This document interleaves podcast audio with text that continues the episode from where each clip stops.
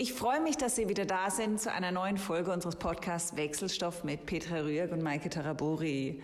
In dieser Episode sprechen wir wieder über Servicekultur, aber im Rahmen der Erkenntnisse der CEO-Umfrage, die Petra Rührg in der Zwischenzeit durchgeführt hat. Bleiben Sie dran, es sind spannende Erkenntnisse, die Sie erwarten. So viel kann ich schon mal verraten.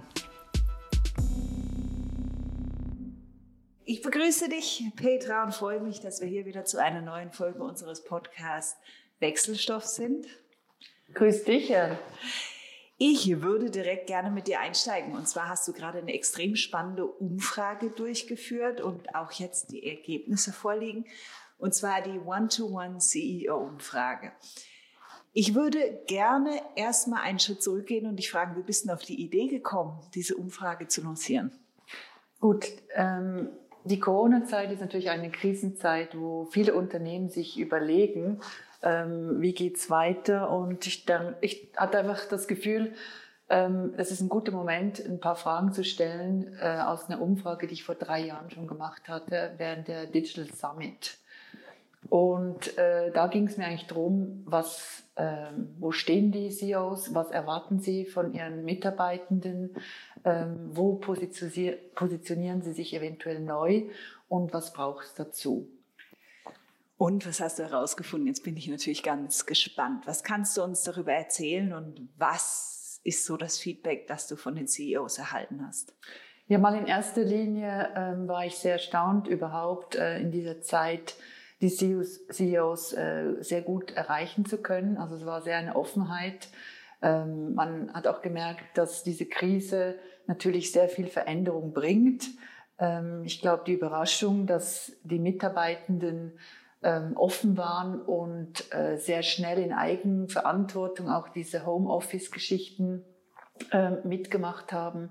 Ähm, man hat gemerkt, den CEOs selber geht's zum Teil äh, ganz gut in ihrer neuen Funktion als Krisenmanager, also auch eine Seite, die man sonst als Mitarbeiter vielleicht gar nicht so mitbekommt. Andererseits ähm, hat man auch gemerkt, dieser ganze Informationsfluss, der verarbeitet, übersetzt werden musste, der war schon sehr heftig. Und ähm, ich glaube, diese Eigenverantwortung ist auch ein Thema, das ich gemerkt habe, das ähm, sehr gefragt ist von den CEOs auch in Zukunft. Also was heißt das für die Zukunft? Innovation, ähm, Service, wie können wir auch Mitarbeiter mit auf diese Reise nehmen? Bevor wir kurz vielleicht auf diese Vision und die Zukunft zu sprechen kommen, würde ich gerne noch wissen, ob die Umfrage die CEOs, war das branchenübergreifend oder war das spezifisch an eine Branche gedacht? Kannst du uns darüber noch was sagen? Vielleicht? Ja, insgesamt waren es ähm, branchenübergreifend. Das heißt, wir hatten von der Hotellerie über Gastronomie, über Industrie, über Energiesektor, bis hin ähm, zu Handel, Finanzindustrie. Es war wirklich branchenübergreifend, ganz bewusst, auch von den Größen her. Es waren ähm, kleinere KMU bis zu Konzern, um einfach da einen Mix zu, zu bekommen, wie halt die ganze Kommunikation stattfindet, wie, wo und wo braucht's Empathie, was passiert im Moment in, in dem Kundenkontakt und äh, drum auch sehr breit gestreut diesmal. Mhm. Ähm, du hattest gerade vorhin angesprochen, dass das ist nun diese Situation, was daraus kam und welche Visionen entstanden sind oder welche Neuerungen oder welche Innovationen das jetzt sozusagen angestoßen wurden. Kannst du uns hier vielleicht ein paar Beispiele nennen? Ja, also was ich ähm, sehr spannend finde, ist dieser Ansatz, äh, gerade in Krisen in Szenarien zu denken. Ich glaube, das ähm, ist ein Modell, das man sich wahrscheinlich in Zukunft noch mehr Gedanken machen muss. Ich hatte eine Firma dabei, die hatte bereits im November schon eigentlich dieses Thema ähm, was passiert, wenn unsere Umsätze 50 Prozent ähm, ein ähm, knicken oder wirklich in, in Szenarien zu denken äh, für den Worst Case. Das heißt, bereit zu sein für die Zukunft und dass eigentlich die Führungskrew oder auch dann die Mitarbeiter wie wissen, was ist ein möglicher Plan und nicht zu überrascht zu sein. Das war ein Punkt, der eigentlich ganz klar rauskam, den ich auch ähm, sehr wertvoll finde für jeden, der jetzt unterwegs ist in einer unsicheren Zeit. Kannst du auch Aussagen treffen über eher kurzfristige oder langfristige Ziele, die gesetzt wurden oder die neu definiert werden mussten? Gab es dazu Erkenntnisse? Also was sicher eine Erkenntnis ist, dass die Krise natürlich äh, sehr vieles angestoßen hat, also der ganze Veränderungsprozess der Digitalisierung, ähm, auch die Frage der Neupositionierung, was machen wir mit Service Excellence, ähm, nicht nur im digitalen Bereich, also so die, die Erkenntnis auch nach so einer Krise, wo sagt, okay, was müssen wir jetzt verändern?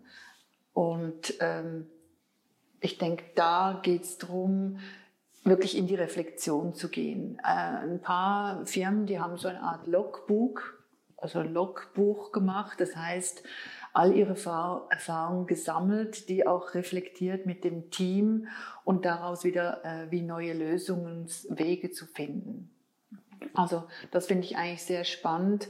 Ähm, das heißt, es geht viel mehr in die Richtung von Service Excellence ähm, Initiativen zu starten und das möglichst ähm, effizient. Also äh, ein Beispiel, viele haben eine, eine Art Krisen-Taskforce aufgestellt und ich finde dieses Thema super spannend, auch für, den, für das Thema Service, weil man könnte sich ja gut vorstellen, dass Service oftmals in irgendeine Abteilung delegiert wird. Und statt dass das dann dort versandet, weil ganz viele andere Projekte draufkommen, ähm, würde es doch Sinn machen, dass man wie eine Art Projektmanagement ähm, aufstellt und halt wie im Krisenmanagement eine Taskforce hat, die in verschiedenen Abteilungen ähm, das Thema der Service Excellence, also wie wollen wir wettbewerbsfähiger sein, wie wollen den Kundenfokus noch mehr leben, wie wollen wir das den Mitarbeitenden, wie wollen wir sie stärken, also von top down ähm, das Thema noch besser zu, in die Firma reinzubringen und so effizienter zu machen. Also dieses Krisenmanagement-Thema, das könnte man durchaus auch für Service nutzen. Ich finde es einen ganz interessanten Punkt, den du da ansprichst. Ähm, in dem Fall hattest du nicht die Ergebnisse in diese Richtung gedeutet, dass Service eigentlich als Kostenpunkt gesehen wird häufig. Und zwar natürlich möchte man Erlebnisse schaffen und für den Kunden Customer Centricity, weil es alle machen. Aber du sprichst davon, dass es wie wirklich in dieses Projektmanagement und eingebunden wird und dass man sich darüber differenzieren kann. Was ja heißen würde, dass Service nicht mehr nur ein Kostenpunkt wäre, sondern tatsächlich ein Alleinstellungsmerkmal und ein Value. Ja, natürlich. Also sehr unterschiedlich aus diesen Branchen kam heraus. Also wenn, wenn man einen Hotelier fragt, dann ist der Gast immer im Zentrum. Und da kommen auch Aussagen, egal was der Gast für eine Sichtweise hat, es ist immer die Sichtweise des Gastes und Service leben wir und es wird als Vorbild äh, sozusagen auch den Mitarbeitenden gecoacht. Und wer nicht dieses Mindset hat, ähm, hat es wahrscheinlich schwer in dieser Kultur, in diesem Unternehmen zu sein. Und wenn du von Kostenpunkt sprichst, ähm, wie kann ein Kunde, der eigentlich äh, sozusagen der Finanzgeber ist für ein Unternehmen, weil er ja mit seinen Käufen von Dienstleistungen und Produkten äh, sollte nicht ein, eine Kostenstelle sein, sondern sollte immer eigentlich das Ziel sein, möglichst viele Kunden begeistern zu können und zu denken, wo man vielleicht auch als Unternehmen noch neue Geschäftsmodelle entwickeln kann und äh, vielleicht da eher die Türen zu öffnen. Mir ist bewusst, auch aus den Umfragen, dass äh, diese Baustellen sehr groß sind, äh, weil sehr viel auch Technologie äh, und äh, jetzt sowieso existenzielle Fragestellungen in, in der Führungsebene ähm, auf dem Tisch sind. Aber ich spüre auch, dass die Kundenzentrierung ein markantes Thema ist, aber auch die Frage, wie, wie bringen wir das auf die, auf die Spur. Also was haben wir für neue Services, wo wir auch wirklich dran verdienen können. Und da kommt mir immer wieder ein Beispiel auch von, von Bühler, wo ich sage, okay, die haben einen ganzen Kulturwandel gemacht. Und da ging es darum, diese Vision erstmal zu übersetzen, was machen wir für den Kunden. Und diese Übersetzungsarbeit, ähm, ich glaube, das ist ein erster Punkt, dass die Leute überhaupt verstehen, was machen sie. Wenn ich Storen verkaufe, ist das ein Punkt. Das löst jetzt noch nicht die große Emotion aus, aber wenn ich weiß, dass ich mit deren Storen ähm, den Kunden Schutz biete, Sicherheit biete, dann ähm, kann ich dann mehr, mehr ähm, davon ausgehen, dass ich auch ähm, bewusster und, und äh, euphorischer mit dem umgehe. In dem Fall kann ich eine kleine Anekdote von meiner Seite dazugeben, die ich unterstützend sagen kann zu dem, was du gerade angesprochen hast. Da wir ja den Customer Relations Award durchführen und da gerade ähm, die Projekteingabe auch abgeschlossen haben, wir haben auch sehr viele Projekte tatsächlich eingereicht bekommen, die jetzt in dieser Krisen-Covid-Zeit entstanden sind, sehr viele digitale Projekte. Das ganz, ganz spannend ist, was du angesprochen hast, was plötzlich entstehen kann, heraus, weil man ja plötzlich auch neue Wege denken muss in so einer Situation. Und plötzlich entstehen auch wirklich tolle kundenfokussierte Projekte. Das mhm. ist tatsächlich, kann ich unterstützend sagen. Ich habe noch eine andere Frage. Was du angesprochen hattest, ist nämlich immer aus dem Team heraus. Wie nehme ich die Mitarbeitenden mit? Wie mache ich sowas? Oder was, was waren die Aussagen, die du herausgelesen kannst von den CEOs jetzt in so einer Krisensituation? Ja, ähm, in erster Linie hört man, dass natürlich die Führungskräfte sehr gefordert sind. Also nicht nur das Top-Management hat ähm, äh, sehr anspruchsvolle Themen auf dem Tisch, sondern die Führungskräfte sind natürlich in dieser Sandwich-Funktion, äh, nicht nur diese auch umsatzmäßig und, und zielmäßig umzusetzen, sondern auch die Mitarbeitenden mitzunehmen. Und ich glaube, diese Vorbildrolle ähm, ist eines, ähm, ganz viel habe ich gehört, auch diese Coaching, also vormachen, auch vorzeigen, vorleben. Ähm, vielleicht auch in Workshops wirklich mal zu erarbeiten, was ist unser gemeinsames Ziel, wie gehen wir dahin. Also es ist näher den Mitarbeitenden, ähm, also die Nähe zum Mitarbeitenden war in der Krise ganz klar ähm, ein Thema. Egal, ob das jetzt ähm, Homeoffice war oder nicht. Man hat natürlich gehört von diesen äh, viel zusätzlichen Kommunikationsmitteln. Ähm, und ich glaube, das wird sich ähm, auch weiter weiterziehen. Was die Frage stellt, wer unterstützt oder wer stärkt eigentlich die Führungskräfte? Also braucht es da vielleicht auch neue, ähm, sag ich mal, Möglichkeiten, dass man sich einen Sparing-Partner oder einen, einen Coach wirklich zur Seite nimmt, dass das nicht mehr irgendwie so ein, uh, jetzt du brauchst sogar noch irgendjemanden, der dich da unterstützt, sondern wird das vielleicht einfach zur Gewohnheit, dass man ähm, um seinen Job fokussiert mit Energie und mit, mit neuen inspirativen Ideen machen kann. Also braucht es vielleicht jemand äh, wie so ein Trainer, wo man sagt, okay, ich nehme mir einen Sparring-Partner, einen Coach zur Seite und der lotst mich sozusagen oder unterstützt mich in meinen Funktionen. Nicht fachlich, aber rein auf der Augenhöhe, um das zu reflektieren. Solche Sachen, ähm, ich glaube, das wird, wird neuerdings ein Thema finde ich sehr spannend, was du da ansprichst, weil ähm, das aus so einer Zeit der eigentlich Distanz, wo man ja nicht mehr miteinander im Büro war, sondern nur noch digital sprach, was ich raushöre, dass dort plötzlich mehr die Nähe wieder vorangetrieben wurde und dass man dort auch wieder so ein bisschen diese Menschlichkeit auch wieder in den Vordergrund rückt. Ja, das genau, Menschlichkeit, das war eine der letzten Fragen, wo ich frage, okay, was wünscht, wünschen sich die CEOs? Und eines war natürlich ähm, mehr Menschlichkeit, mehr Zeit, mehr ähm, wirklich Nachhaltigkeit, mehr lokal ähm, unterwegs zu sein und ähm, ja, mit dieser Menschlichkeit spricht man natürlich auch das Vertrauen an. Vertrauensfaktor ist äh, ein wichtiger Punkt im Beziehungsmanagement, wissen wir. Die Heike Bruck hat da sehr spannende Studien gemacht. Ich habe auf meiner Webseite übrigens auch so acht Fragen, wo man äh, sich diesem Thema mal einfach selbst reflektieren kann. Wo stehen wir mit unserer organisatorischen Energie? Ähm, sind wir eher korrosiv? Also das heißt, wir bekämpfen uns intern oder haben wir schon dieses Vertrauen, wo man auch wirklich in die Performance kommt als Team. Also das ist vielleicht noch ganz spannend, wenn man das mal anschaut auf der, auf der Webseite. Und ähm, ja, ich denke, Menschlichkeit ist ein großes Wort. Jeder wünscht sich's und doch spüren wir natürlich beide Seiten, dass der Wettkampf jetzt auch schon wieder begonnen hat. Das kann ich mir sehr gut vorstellen und ich finde es extrem spannend, dass dann in dem Fall die Menschlichkeit genannt wurde.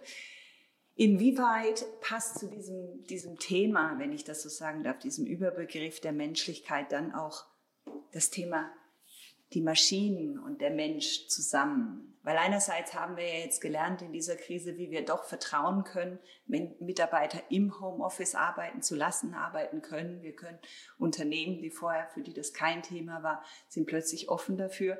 Aber auf der anderen Seite haben wir auch wieder die Grundsicht, wie weit wollen wir mit Maschinen sprechen oder möchten wir mit den Menschen? Also es ist, was, was ist da so für dich aus der Studie herausgekommen?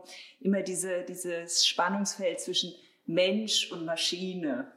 Kannst du dazu vielleicht was sagen? Ja, ich glaube, das ist jetzt in aller Munde. Also wird der Mensch abgeschafft und äh, Artificial Intelligence übernimmt alles. Ich glaube, ähm, man kann das unter dem Begriff Servolution sehr gut erklären. Servolution, man könnte auch sagen Service Revolution oder Service Solution. Man kann davon ausgehen, dass der Kunde immer die beste Servicelösung möchte. Und eigentlich ist es dem Kunden egal, ob das eine Maschine, sprich ein Chatbot gerade lösen kann oder ob das ein Mensch ist. Die Maschine ist rein performancemäßig wahrscheinlich dem Menschen überlegen, weil es schneller geht. Also kann man sich überlegen, in welchem Serviceprozess setzt man eine Maschine ein, wo optimiert man und wo braucht es Kompetenzen. Und die Kompetenzen, da ist der Mensch äh, wahrscheinlich immer noch äh, ganz vorne weg. Das heißt, mit dieser Transformationskompetenz, Menschen, Kunden zu begleiten, mit Empathie, mit Sozialkompetenz, mit der Kommunikation.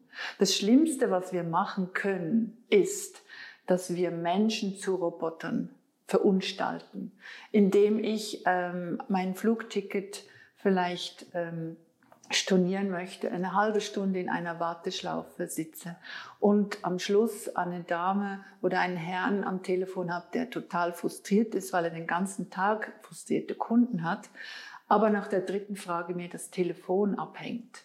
Ich meine, das macht mich sprachlos, weil die Überforderung ist ja klar, aber dann bitte nehmt nicht, also Lösung, warum nicht äh, in diesen statt Warteschlaufen ein äh, Rückantwortmöglichkeit, ein Chatbot, was auch immer. Und wenn ich dann den Menschen dran habe, bitte jemand, der versteht, dass er gerade eine Marke vertritt, dass er Markenbotschafter ist und dass er doch bitte dann auch äh, mir hilft, ähm, auf menschlicher Art, auf Empathie meine Lösung zu finden. Das ist ein hoher Anspruch und für all die, die natürlich diese Telefone und, und Telefonagents sind, ähm, ein großes Dankeschön an dieser Stelle, weil ich glaube, das ist super anstrengend, super anspruchsvoll. Aber ich glaube, da können wir sehr vieles tun, weil das Erlebnis, ähm, das ich jetzt da hatte, ich mach, das macht eine etablierte Gesellschaft, äh, hinterlässt einfach diesen Beigeschmack. Und da würde ich mir wünschen, dieses Servolution äh, so zu leben, dass der Mensch möglichst alle Tools bekommt, um den bestmöglichen Job machen zu können. Das finde ich eigentlich einen wunderbaren Abschlusssatz von dir. Die bestmöglichen Tools als Unterstützung, um den bestmöglichen Job für den Kunden ermachen zu können. Ich danke dir, Petra, für diese wunderbaren Ausführungen über deine One-to-One-CEO-Studie. Für alle Hörer auch in der nächsten Printausgabe unseres CMM 360 Magazins hast du auch wieder einen Beitrag darüber und dort gibt es auch die Möglichkeit, nochmal über einen QR-Code auf diese acht Fragen zu kommen, die du angesprochen hast. Also wer gerne Interesse daran hat, kann dort, hat dort die Möglichkeit, auch sich selber mal zu evaluieren. Sehr gerne und natürlich auch die Studie, wenn jemand interessiert ist, kann er auf der Webseite das noch ähm, runterladen, genau. Ich finde, wir sollten dranbleiben. Es bleibt spannend, was jetzt aus der Krise dann wirklich nachhaltig hängen bleibt. Das sind sehr spannende Themen, die dort tatsächlich angestoßen wurden. Ich denke, wir können wunderbar in einer unserer nächsten Wechselstoff-Podcast-Folgen mal das wieder aufgreifen und schauen, was nachhaltig tatsächlich geblieben ist und sich verändert hat. Ich danke dir, Petra. Es war wunderbar, wieder mit dir zu sprechen und gerne auf ein nächstes Mal wieder dranbleiben. Vielen Dank.